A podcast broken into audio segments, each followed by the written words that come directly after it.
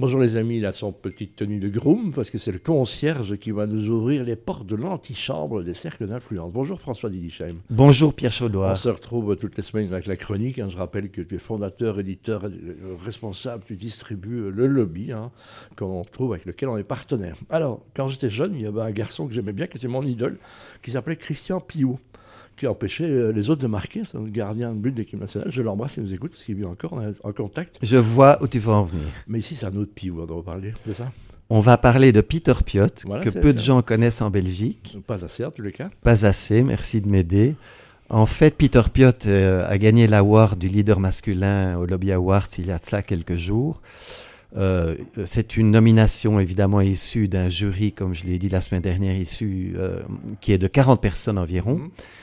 Et issu de diverses provenances. Et pourquoi est-ce qu'on dit qu'il n'est pas assez dans la lumière? Parce qu'il n'est pas connu. Or, euh, Peter Piot a été nommé par l'Organisation mondiale de la santé leader, l'OMS, leader mondial de la santé en 2023. Rien que ça. Donc c'est le leader planétaire de la santé en 2023. Or, il est méconnu. C'est pas qu'il n'est pas connu, il est méconnu. Et nous, on le met dans la lumière en lui accordant un award parce que pour vous dire, il a travaillé sur l'Ebola, Mhm. il a travaillé sur le sida, et sur les deux, il a amené des résultats.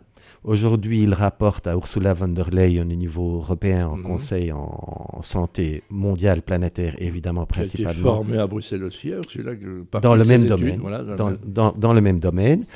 Et il est humble, il est simple, il montre la voie dans son secteur. C'est souvent le cas des gens qui ne sont pas connus, hein, François, c'est ça qui le cas. ne sont pas connus, mais qu'il faut faire connaître. Et il est venu chercher son award avec ce côté que, que- que des- les grands de ce monde ont, en étant brillant sur scène euh, dans son discours et en même temps en étant à sa place. Voilà, la même standing ovation, mais différente que Simon, dont on parlera de ces jours aussi, notre ami Simon, 92 ans, un gars fabuleux. La semaine prochaine, Voilà. c'est prévu.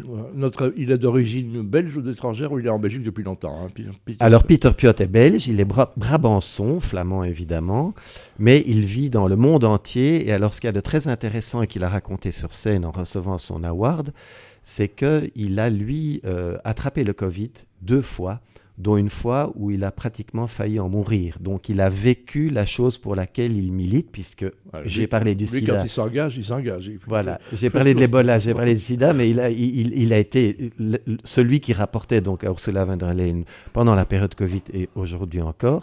Et il l'a eu deux fois, dont une fois il a failli en mourir. Donc il sait de quoi il parle, surtout qu'il ne le fait pas à Uccle euh, comme nous, toi et moi aujourd'hui, mais il le fait dans des pays déshérités et miséreux. Donc euh, c'est remarquable. Très bien, donc personnage mérité, si vous le trouvez le lobby, vous ne le trouvez pas dans l'endroit que vous aimez, eh bien réclamez euh, lobby chez lobby. hein. Il y a une adresse internet, euh, mail Il y a lobby, lobbymac.com, merci Pierre de m'aider. Et puis surtout, il y, a, il y a un site internet général, highlevelcom.be, où vous trouvez tous nos marques, tous nos titres, dont Lobby.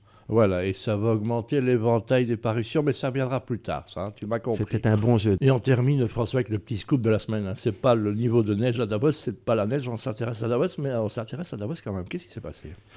Alors, effectivement, l'idée, c'est que je vous apporte un petit scoop chaque semaine, qui n'est pas un scoop euh, tout à fait euh, méconnu, comme Peter Piot.